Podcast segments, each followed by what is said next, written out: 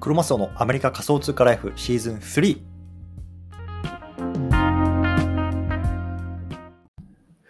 はいこんばんは。ということで、毎日スペース始めていきたいと思います。よろしくお願いします。3月の30日ですね。今日は何曜日？木曜日か。木曜日ですね。よろしくお願いします。で今日なんですけど、今日ね、ロマカ様との対談で分かった3つのことっていうところで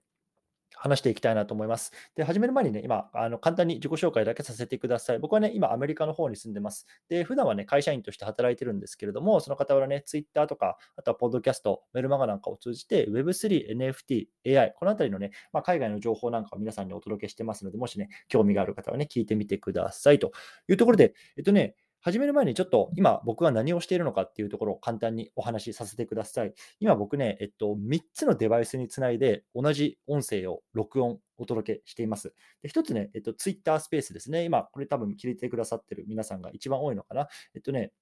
うん、ツイッタースペースで話してます。で、今僕はツイッタースペースも毎日かな、あのやってます。日本時間のだいたい9時半ぐらいからやってるんですけど、ちょっとね、今日遅れて、まあ、10時45分から始めていますね。うん、よろしくお願いします。で、同時にはね、スタイフっていうね、まあ、スタンド FM っていう、何ですか、音声プラットフォームですか。うん、このあたり、ここでも同じ内容を収録します。スタイフの皆さん、聞こえてますか？実はね、これ僕はスタイフ初めて あのやるんですけど、これどうやって見るのかな？これよくわかんないんだよね。ちょっとよくやり方わからないんだけど、まあ、いいか。多分聞こえてると思う。なんか多分何人か聞いてくれてんじゃないかな。なんか出てるけど、ちょっとこれやったりも初めて今日やるので、ちょっと後でね、その背景なんかも少し話したいなと思います。で、もう一つはね、ポッドキャストで、えっと、撮ってますね。で、このポッドキャストは録音して、えっと、Apple Podcast とか Spotify とかね、Google とか Amazon とか、まあ、そちらの方で聞けるようになってますんで、まあ、皆さんのね、あの聞きたい媒体でぜひ聞いてみてください。で、スペースの方もね、あの録音しておくので、冒頭聞き逃したよとか、後でね、ちょっと聞きたいんだよという方は、ぜひね、そちらの方も聞いてください。まあ、僕のおすすめはね、あのスタイフかポッドキャストですね。こっちだとね、倍速再生できるんですよ、2倍とか。うん、なので、まあ、ちょっとね、僕の話をね、まあ、あの、なんだろうな、えっと、ね、あの普通に聞くよりも、なんか倍速再生とかでね、こうさらっと聞いてもらった方がね、まあ、あの皆さんの時間も無駄にしないかなと思い思うので、まあ、ぜひね、そういう風にして楽しんでいただければなと思います。というところで、今日ね、ロマコ様との対談で分かった3つのことっていうテーマで話したいんですね。で、ちょっとスタイフの方ね、あの申し訳なくて、えっと、今あの出てないんですけど、スペースの方、えっと、右から2番目のね、あのツイートを貼り付けてます。そちらの方をね、あの少し見ていただきたいなと思うんですけれども、聞きましたか、皆さん。昨日皆さん、あの、録音で聞いた方もいると思うんですけど、ね、ちょっとコメントとかでね、あ、聞いたよとかっていうのをね、教えてくれると嬉しいんですが、ロマコ様っていうね、あの、まあ、この、いわゆる NFT の、日本の NFT の界隈ではものすごく有名な方と対談をさせていただいたんですね。で、スペース、ツイッタースペースの、あの、場で対談をさせていただいたんですけれどもね、いや、めちゃめちゃカオスでしたね。うん、あのとにかくあの罵倒、罵倒の女王っていうあのついてるんですよ。ロマコ様がね。そう。で、罵倒の女王ってついててさ、まあ、とにかくね、こう上がって、あの、上がってくるスピーカーたちを罵倒して蹴落とすっていうようなね、まあ、あの、パフォーマンスというかね、まあ、エンターテイナーですよ。を、あの、する方なんですけども、今回僕もね、初めて対談させてもらいました。で、ロマコさんは僕もね、あの前々からこうツイッターとかでは知っていて、あなんかね、すごいキャラの立った人だなっていうところでは知っていたんですけれども、まあね、あの縁あって今回対談させていただくことになったんですよね。うん。で、これがね、ものすごい熱狂を生んでたんですよね。で、これね、あのなんだろうな、ただのなんかおふざけで終わらせちゃいけない、おふざけだったな、楽しかったなで終わらせちゃいけないなって、あの僕は思ったんで、今日こうやって撮ってます。でね、何がすごかったっていうと、まずね、あの、ロマコさん自身が、あの、この音声配信をもう多分2年以上やってるのかな？うん、で、もともとの取っかかりは、えっと、クラブハウスっていうさ、20、あれいつや、21年のもう今ぐらいか。もう今ちょっと沈み始めてたのかな？もう2年以上前かな。あそこでね、まずこう話し始めたっておっしゃってましたね。そうなので、クラブハウスでめちゃめちゃこうなんだろうな、あの音声、ね、をなんだろうな、声を武器にものすごく活躍されていった方なんですけども、とにかくね、離れしてる。めちゃめちゃ離れしてますよね。うん。あの、とにかく場を回すあの力とかっていうのもものすごくあるし、あの、そのあたりっていうのはすごい勉強になるなと思ったんですよね。やっぱりこれはね、離れだと思います。僕も、あの、ポッドキャストをね、自分、マイクの前で一人で話したりとか、あの、もう2年ぐらいやってるんですよ。なんだかんだで。で、前ね、別に今原稿なしで、こうペラペラペラペラ喋ってますけど、これもちろん僕も最初からできたことわけじゃないんですよね。うん、最初はね、やっぱり台本読みながらね、なんか片言で、でかつね、自分の声って気持ち悪いなと思いながら聞いてたんですけど、もう2年経ったらもう全然そんなのなんだろうな、うん、気にならないし、こうやって毎日毎日ね、皆さんの前でね、こうやって話すことをできてるんですけど、やっぱりこれって離れだと思うんですよね。そう。やっぱりね、ロマコさんのあの場を回す力っていうのはね、ものすごい、あの、離れをだなって感じました。で、僕はやっぱりこうやって一人で喋ることが多いんですけど、多分ね、ロマコさんの場合、どっちかっていうと、まあ、一人で喋るのもそうだけど、対談、ね、誰かとこうやって、あの、音声プラットフォームを通じて、まあ、あの、対談、ね、あの、お話しするっていうところをね、すごく経験されてた方なんだなって思いました。うん、なので僕もね、最近実はこういう対談なんかにも力を入れてるんですけど、やっぱりね、対談の離れみたいのはね、こうしていきたいなと思いました。うんで、それが1つ目でしょ。あ、ちょまず3つ言っちゃおうか。ね、えー、っとね、うまこその対談で分かった3つのことっていうことで、こう場場の回し方うまいよね。ファンの作り方うまいよね。熱狂の生み方うまいよね。この3つ、うん、僕は今回感じたんですよね。そうなので、ちょっとファンの作り方の熱狂の生み方、このあたりをね、ちょっと話していたいきたいなと思います。で、ファン作り、これめちゃめちゃうまいですよね。あの、ロマコ様のファンってめちゃめちゃ根強いあのファンでいて、もうね、あなんですよ。で、ロマンさんは自分たち、自分のね、ファンのことを豚どもって呼んでるんですけど、まあ、とにかくその豚どもがめちゃめちゃなんだろうな、ロマコさんのことを好き。うん、で、やっぱりこのロマコさんの、なんだろうな、発言であるとか、発信に対してすごくね、こう反応するんですよね。やっぱりこのインタラクティブ、いわゆるそのなんか発信することに対して、まあ、あの、リプをしたりとかさ、反応するっていうとこことってすごく大事だなと思うんですね。で、僕もやっぱりさ、その1万2000人ぐらいかな。で、総フォロワーで言うとどれぐらいだろう ?1 万5000人ぐらい今いますけれども、やっぱりね、あの何かこう、あの自分が発信した時に、それに対してあの返ってくることってすごくね、あの難しいし、難しいなって感じてるんですよね。全然さ、例えばさ、ツイートがいいねつかないなとかさ、リプが来ないなとか、ね、あのそういうこともあるしね、やっぱりそれをね、なんだろうな、あのそれって意図してもらいに行くことができないんだよね。うん、で、やっぱりそれってどうしてもこうファンをこう作っていく。で、それはもう本当に根気強く発信して、ね、あのリプをもらったらリプを返してこう会話をしていったりとか、やっぱりそういうね、根気強い、なんだろうな、やり取りっていうのをしていかないとなかなかできないことだと思うんですよ。で、やっぱり今回に感じたのは、もうとにかくそのファンがめちゃめちゃ多いし、作り方がうまい。で、それはね、あの、まあ、ロマカ様ね、ああやって、まあ、あの、ふざけた感じかもしれないけど、でもね、多分陰でやってるリプへの対応とかっていうのはめちゃめちゃ努力してると思う。で、僕はやっぱりツイッター見てても、あの人ってさ、すごいなんだろうな、うん、あの、コメントに対してツイート、あのコメントしてるよね。うん、リツイートであっても、やっぱりね、多分、まあ、全てはできてないかもしれないけど、なるべくやっぱりそういうようなファンの人とか、自分のコミュニティの人に対してきちんとこうリプをして、あの、しているなっていう印象なんですよね。うん。なので、やっぱりそうやってこうファンを作っていく。コツコツした努力ですよね。このあたりめちゃめちゃ、あの、本当に勉強になりました。うまいなと思いましたね。はい。あと、熱狂の生み出し方。これがやっぱりすげえなと思ったんですけど、あの、聞いてくれた方は分かったと思うんですけど、もうめちゃめちゃなんかこうみんなが熱狂してるんですよね、あの場で。それはもうファンもそうだし、僕もそうだし、もうとにかく狂ったように、ね、あの、本当豚のようにブヒブヒブヒブヒ言うんですけど、でもそれって、あの、やっぱりなかなか生み出せるもんじゃないなと思う。僕もやっぱりこうやって毎日、あの、一人で喋ってるけど、あの熱狂はね、正直生み出せないっすわ。うん。で、これはね、本当にすごいし、これもやっぱり、あの、やっぱり最後につながるんです。冒頭の2つにつながるんですけど、やっぱりどうやってコツコツコツコツこうファンを作っていくかっていうところと、あとはやっぱりその離れだよね。そのね、クラブハウスから始まり、ツイッタースペースやって、ね、スタイフやってっていう、そういうような離れ、まあ、これをいかにしていくかっていうところで、この熱狂って生まれるんだなと思ったんですよね。なので、これちょっとまだ聞いてない方、ぜひ聞いてほしいんですけど、僕のね、このツイッタースペースの上、えっと、右から2つ目かな。うん。まあまあまあ、マゾブタっていうね、あの、ところから始まるような、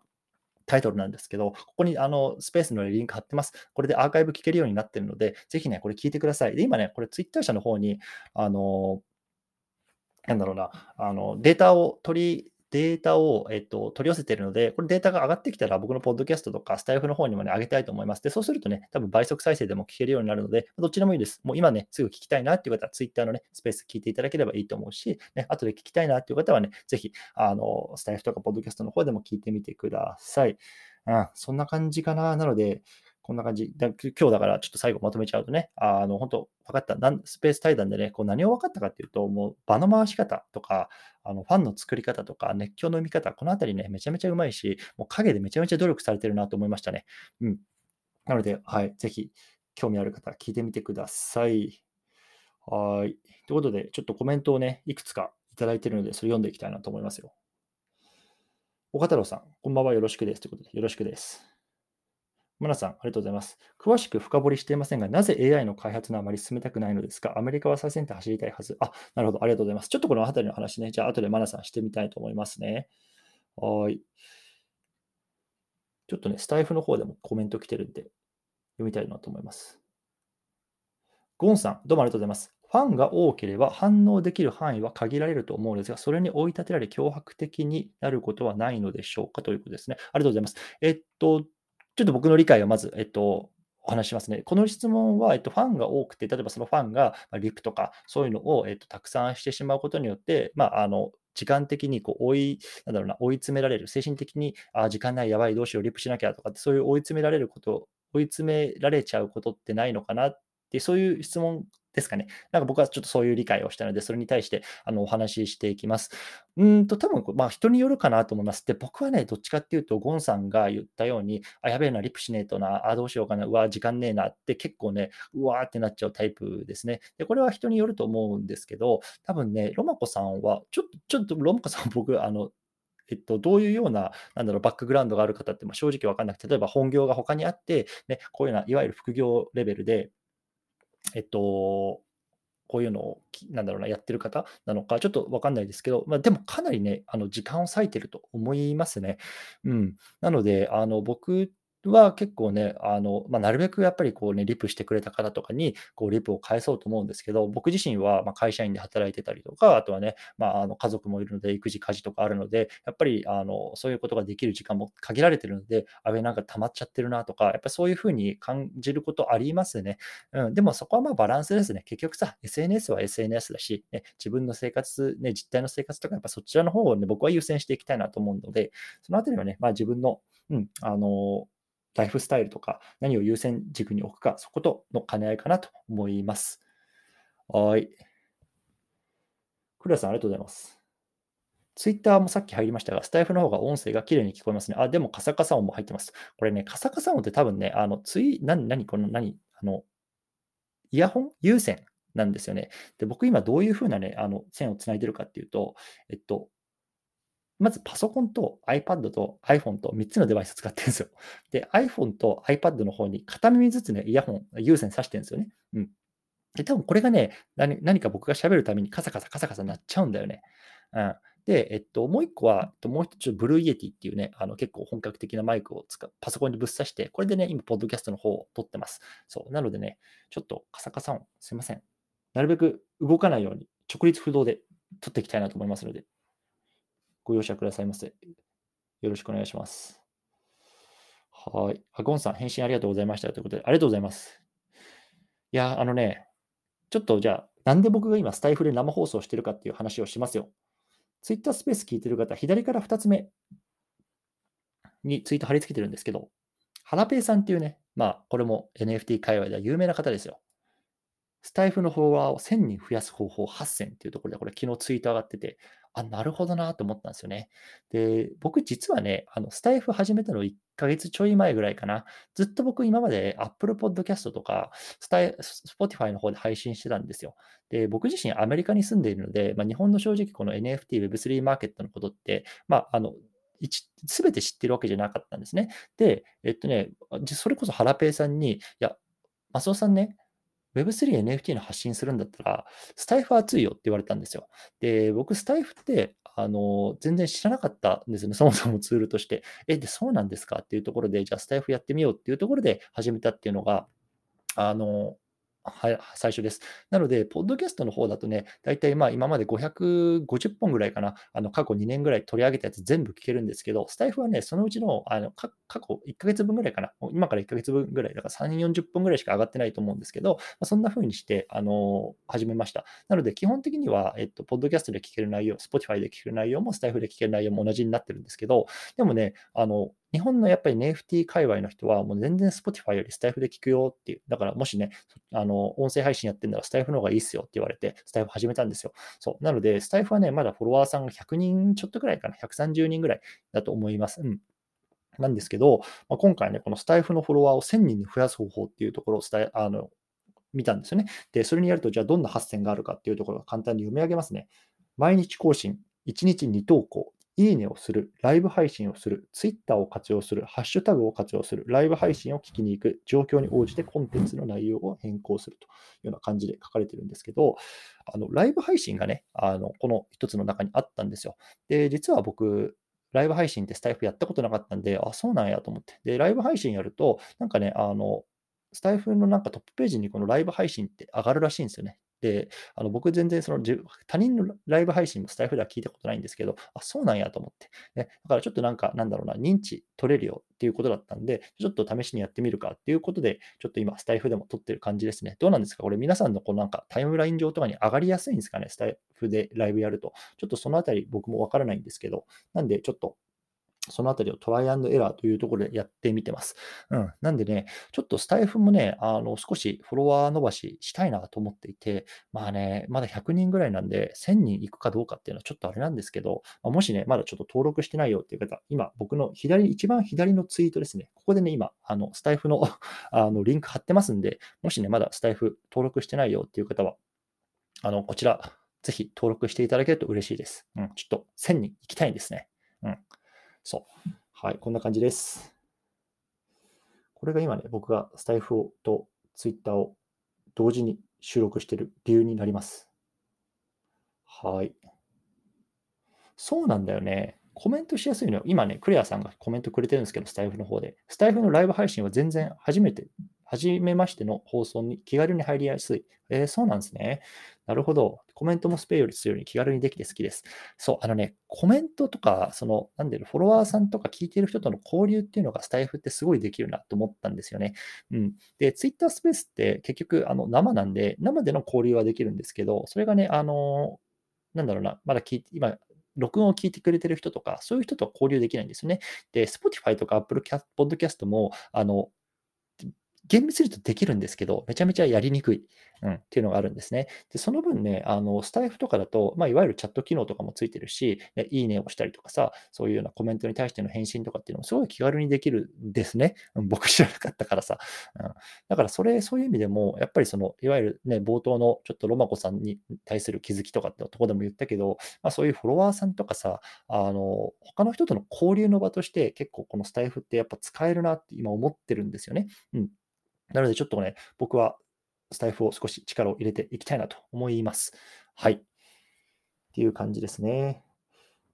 で、えっと、ちょっとね、先ほどのマナさんの質問の方にお答えしたいなと思ってるんですけど、これがね、僕の一番右のツイートですね、に貼り付けてるものなんですけれども、ちょっと AI の話をします。で僕のね、ことを知らない方、ね、初めましての方、もしかしたらいるかもしれないんで、簡単に自己紹介をすると、僕はね、えっと、もともと、もともとというか、まあ、NFT とか Web3 とか、このあたりをま専門で発信してます。うん。で、一方でね、AI ですね、まあ、最近だとチャット GPT とかさ、いろいろ出てきてますけど、このあたりが最近熱い熱いって言われてるじゃないですか。なので、僕自身 AI について全然知らないので、このあたりをね、まあ、学び、発信していきたいなと思って、まあ、最近はね、NFT、Web3、まあ、にプラスアルファで AI、まあ、ちょっと AI メインになってきてますけど、そのあたりをね、勉強して発信してます。で、昨日ね、この AI に関するツイートを一つしたんですよ。で、マナさんが先ほどくださった質問はこれに対してなので、まず僕はどんなね、内容をツイートしたのかっていう話を少し簡単にしていきたいなと思います。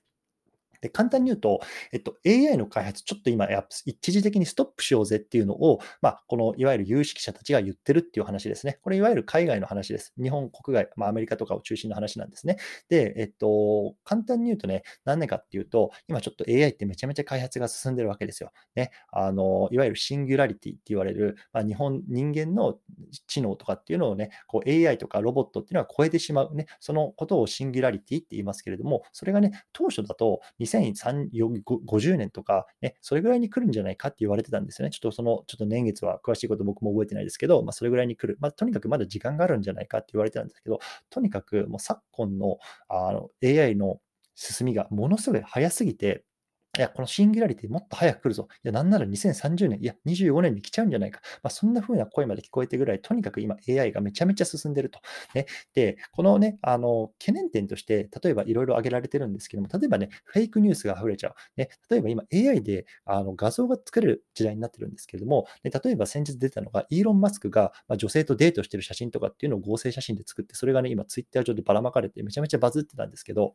そういうような、いわゆるフェイクニュースですよね。これがね、まあ、溢れちゃうんじゃないかって言われてます。で例えばさ、これさ、あの芸能人のね、そういうようなところとかだとさ、まあ、あんまり現実味ないかもしれないけれども、例えばね、まあ、自分の学生時代とか、ね、自分の子供とかを思い浮かべてください。ね、誰かさ、友達がさ、なんかそういうの、例えばじゃあ変なね、裸の、自分の裸の写真とかっていうのを合成写真を作って、それをね、学校のみんなにばらまいちゃった。ね、それがもうめちゃめちゃ本物だとなる、に似てるわけですよ。そうなるとさ、なんかさ、あの、こいつ裸で写真撮ってやるぜとかっていうさ、ニュースがブワーっとるふうして、じゃそれでちょっとそのその子の心が病んで、ね、まあ、最悪なケースでじゃ自殺になっち追い込まれちゃうとか、まあ、そういうようなこともね、普通に出てくるよねっていう懸念ありますよね。うん。で、これ一つ目でしょ？でもう一つやっぱ仕事がなくなる。これいろんなね、ところで言われてますけれども、まあ、AI ね、もう自分たちより人間よりもものすごく生産性がいいわけですよ。ね、でそういうようなところで仕事がなくなっちゃうんじゃないかなっていうところが言われたりとか、あとはね、まあ、その自分たちの頭脳、ね、あをはるかに超えるロボットっていうのが量産されることで、いや、もうぶっちゃけ人間っていらなくねっていうロボットが仮に思い始めて、あ、もうちょっと人間邪魔だからスペースも取るしさ、なんかじゃあ殺しちゃおうぜとか、ね、ロボットがそんな風に考え始めたら、そもそもそれ人類の存続の危機じゃねとか、ね、そんな風なところの懸念点が今めちゃめちゃ挙げられてるわけですよね。で、AI を開発していくにはいいけど、それに元な、なんだろうな、それをのベースとなるような、まあ、倫理的な考え方とか法整備とか、そのあたりって全然議論されてないし、ね、これから、なんだろうな、一回立ち止まってそこを、なんだろうな、あの、根本的に考え直した方がいいよねっていうのが、今回の、あの、一回ストップしようぜっていうような、いわゆる嘆願書みたいな感じなんですよね。そう。で、これにね、サインしてる人が結構すごくて、例えば、イーロン・マスクね、あの、ツイッターを買収したりとかさ、あのテスラをね、開発したりとか、そういう人たちとか、あとはね、アップルの共同者のね、このスティーブさんっていう方とか、結構ね、あの著名な人たちが今これに署名をしてます。で、署名をして、とりあえず半年1回開発ストップさせようぜと。ね、で、その間に、まあ、政府とかを巻き込んで、1回そのあたりの法整備とか、まあ、そういうのは土台作りしっかりしようぜって、もちろんこの6ヶ月でさ、できるとは思ってないと思いますよ、彼らも。うん彼らもできないとは思ってるけど、でもやっぱり一回そうやってボールを投げて、そういうような法整備とかっていうところのちょっと動きを加速させないと、これいよいよマジでやばいよっていうのが今グローバルで起こってることですね。うん。でちなみにですね、あのチャット GPT を開発しているあのオープン AI っていうところがあるんですけど、オープン AI のね、CEO、サム・アルトマンさんっていうね、まあ、めちゃめちゃ有名な方なんですけど、この人はね、まだこれ署名してないんですよ。なんか一説によると、一回署名したけど、その署名を取り消したとかっていう話ですね。なので、ちょっとこのあたりの背景ね、よくわかんないんだけど、まあ、とにかく、あのそういうような人たちっていうのがね、今この署名をね、あのグローバルに集めてるような感じですね。うん。で、これね、あの公開文書になっているので、誰でも見れるし、誰でも署名できます。うん、なので、僕のね、あのツイッターの方、ツイートかあの見てもらうと、そこのね、あの元文書書いて、あの貼り付けてるし、このあたりにね、あの自分の名前追加して、えっと、署名することもできる。で僕はちなみに署名しました。うん、なんかやっぱり僕自身最近 AI をすごく学んでるんですけど、確かになんかちょっとこれ怖いなっていうのは正直思う。ただね、まあ、本音は多分これ止まらないと思う。開発は止まらないと思うけど、でもやっぱり一回これボールを投げて、うん、少しちょっとそういうような整備に入った方が、僕はいいんじゃないかなと思って署名しました。なので、ま、皆さんがどう思うかなとか、あとは何だろうな、署名するかしないか、もちろんこれはね、自由な意思ですけど、なんかどう思うかとかね、コメント欄とかでもしね、あの意見聞かせてもらえたら嬉しいなと思います。はい、そんな感じですね。うん。で、このあたりちょっと、なんだろうな、あの、メルマガとかにも書いてるんで、あのツイートの方にメルマガ貼ってますんで、もしね、そちらの方で読みたいなっていう方、ぜひ登録してみてください。僕もね、今メルマガ毎日書いてますね。AI とか NFT とか Web3 とかそのあたりのね、まあ、マクロな情報とかと、あとはね、まあ、プラスアルファで、まあ、こういうような AI ツール出てますよね。皆さんの効率的なね、あの仕事に役立てますよとか、そんなところ書いてますんでね、興味がある方は、えっと、このツイートの最後にも貼ってるし、あとは、えっと、僕のね、ツイッターの概要欄、えっと、プロフィール欄行っていただくと、そこにね、えっと、ついてます。なので、そちらぜひ見てみてください。はい、こんな感じですね。で、ちょっと冒頭のマナさんの質問に戻ると、なぜ AI の開発のをあまり進めたくないのですか？あ、なるほど。なので、ちょっと今僕が話した感じですね。ちょっとね、あの、もう、これやばいよっていう、いわゆる危機感ですよね。うん、そこが前提になってます。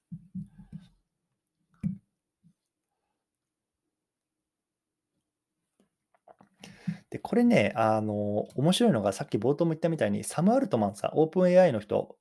あの、出てないでしょ。でね、これがね、結構ね、あの、いろんな憶測を呼んでいて、実はこのオープン AI っていう会社の最初の立ち上げ時っていうのは、イーロン・マスク関わってるんですよ。うん、共同創業者として。で、結局ね、えっと、彼は今は外れてるんですけれども、あの、今言われてるのは、今、オープン AI が多分もうこのと業界のトップランナーに今ななりつつあると。ね、だからトップランナーとしてはさ、この流れ止めたくないわけですよ。ね。なので、まあ、これには署名してないと。一方で、トップランナーになりたかったけど、なれなかったイーロン・マスクとか、その他の人たちっていうのは、一回ちょっとオープン AI 牽制しといた方がよくね？っていうような感じで、今これに署名してるんじゃないかっていう憶測も言われてますね。このあたりはどうだか、どうかわかんないですよ。どうかわかんないけど、一応そんな、いわゆるいわゆるパワーゲームですよね。うん、そのあたりっていうのもね、まあ、駆け引きあるんじゃないかなんても言われてます。はい。こんな感じですね。ちょっと追加でコメント来てるので、読み上げますね。バナさん、ありがとうございます。本当に映画のような感じになる未来、AI に人間が支配されるということで、うん、なんかそんなところを危惧してますよっていうようなのが、一応この署名の表だった意見ですね。裏で何考えてるか分かんないですよ。この頭のいい人たちが。これは分かんないけど。うん、一応そういうになってます。はい。スタイフの方コメント来てますね。ゴンさん、ありがとうございます。何を大切にするかなのかなと思います。効率、生産性だけを追い求めたら何か大切なものを忘れそうな気がします。というところで、ありがとうございます。うん、本当におっしゃる通りですね。効率的なのは間違いないですよ。やっぱり AI は。うん。でもね、やっぱそれだけじゃないよねっていうのが、まあ、確かにおっしゃる通りかなとも思いますね。はい。こんな感じかな。はい、ということで、あれ、もう一個コメント来てんな。ちょっと待ってよ。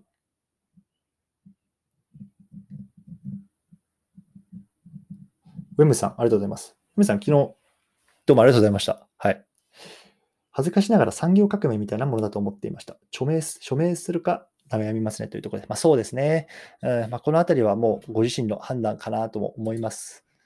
僕は、はい、署名しました。いや、ちょっとこれやべえな、つって。そんな感じですね。はい。島馬さん、ありがとうございます。この文章って GPT-4 を超えるってことは GPT-4 までは OK って意味合いで捉えましたが GPT-4 も結構すごいと思います。はい。そんな感じですね。一応ね、この文章によると GPT、ちょっと僕もね、テクノロジーとか技術的なとこわからないんだけど、GPT、G、G、読みにくいな、これ。GPT-4 以上のものに関しては、一回 AI を、えっと、開発を停止しようっていう話なんですね。で、その GPT 以上っていうものが具体的にどんなものなのかって正直僕は分からない。僕、今僕のちょっと理解だと追いついてないんですけど、ただ、そう、あの GPT-4 もね、十分すごいので、まあ、これのボーダーのギリギリのところなら開発していいよってなった場合は、まあ、どこまで進んじゃうのか分かんないですよね。うん、それでも。そんな気がしますね、確かに。ありがとうございます。OK。じゃあちょっと、さらってやるつもりが30分も話してるよ。やべえよ。はいはいはい。ということで、えっと、最後ちょっと告知だけさせてください。えっとね、真ん中のツイートかな ?5 個あるうちの真ん中のツイート。明日ですね。明日、えっと、この時間ももう終わってんのか。明日の日本時間の9時半。うん。9時半ですね、夜の、えっと、ツイッターのスペースやります。で、トチさんっていうね、まあ、いわゆるこの NFT 会話のインフルエンサーの方と、ちょっとあのスペース対談やらせてもらいます。で、トチさんはね、4月の8日かな、ずっと守るっていうね、ずっと守る、ずっと守っていう、あのプロジェクトローンチされるので、まあ、そのあたりの話とか、あとは海外の NFT の話とかま、そんなところに話していきたいなと思います。はい。でちょっとね、冒頭も言ったんですけど、最近僕 AI に結構、なんだろうな、のめり込んでいろいろ情報発信、Twitter 上ではしてますけどもよ、けどもよ、あの NFT をあの全然捨てたとか見捨てたとか、そんなわけじゃなくて、むしろこの対談相手とかってめちゃめちゃ NFT の方々だし、とにかくね、NFT も AI も情報いっぱいあるし、大好きだし、もう、あの、追えないんだよね。そう。でもやっぱり自分のインプットして、インプットとアウトプットっていうところのメインは今 AI にされてます。一方で、あの、こうやってね、コネクションをね、こう作って、こう人とお話ししたりとか対談したりとかっていうのはね、まあ、あの、この NFT 会話の皆さんとやらせていただいてるっていう感じで、まあ、昨日のロマコさんとかね、まあ、明日のトチさんとか、そんな感じに今ね、いろいろとちょっと、あの、縁をいただいているような感じですね。なので、あの、ぜひね、対談やりたい方とかね、興味あるよっていう方、もう本当遠慮なく声かけてください。ね、あの、ぜひやりましょう。僕はちょっと、やっぱり今 NFT はね、冬の時代だって言われてますけど、あの、こうやって、あの、なんだろうな、円を作ることとか、うん、何かしらね、なんだろうな、こう、知識を蓄えたりとか、やっぱそういうところでね、あの、この冬の時代って過ごしていけばいいと思うんですね。もちろんさ、その資産が減ったとか増えたとか、そういうところはあると思うけど、まあ、僕にとってはそこってあんまり重要じゃないんですよね。だってこの NFT っていうさ、あの、カテゴリーって絶対これから来るもん。うん。先日もね、あの、あったんですけど、あの、チケットマスターっていう、まあ、アメリカではものすごく大きいね、あの、チケットを販売する、いわゆるなんかの、あのチケットピアみたいな感じですよ、日本の。あそこが NFT をね、あの、持ってる人にしか買えないような、えっと、チケットを販売するって言って話題になってました。ね、やっぱそういうふうにもっともっとこれから実用的になってきますから、NFT を。ね、そういった意味でもね、やっぱり NFT をね、今見捨てちゃいけないと僕は思ってますよ。うん、僕は NFT 見捨ててないですからね。皆さんこれ勘違い。はい。OK? 他何かありますか？いや、ということで、ちょっとね、とにかくまずは、ロマコさんのやつ聞いてない人、聞いて。これめちゃめちゃおもろかったからね、僕もあの、昨日録音聞き直して、割れながらっていうのも別に僕はあれだけど、あの、ロマコさんのめちゃめちゃトーク、すっげえ面白かったなと思って、一人でニヤニヤ笑いながら、あの、仕事してましたんで、右から2番目ですね、そこに Twitter スペースのリンク貼り付けてますんで、興味がある方はぜひ聞いてみてくださいというところで、今日は この辺りにしたいなと思って。毎回さ、15分ぐらいにしようかなと思ってもさ、あれしちゃうのよ。30分ぐらい喋っちゃうのよ。あれ、なんか、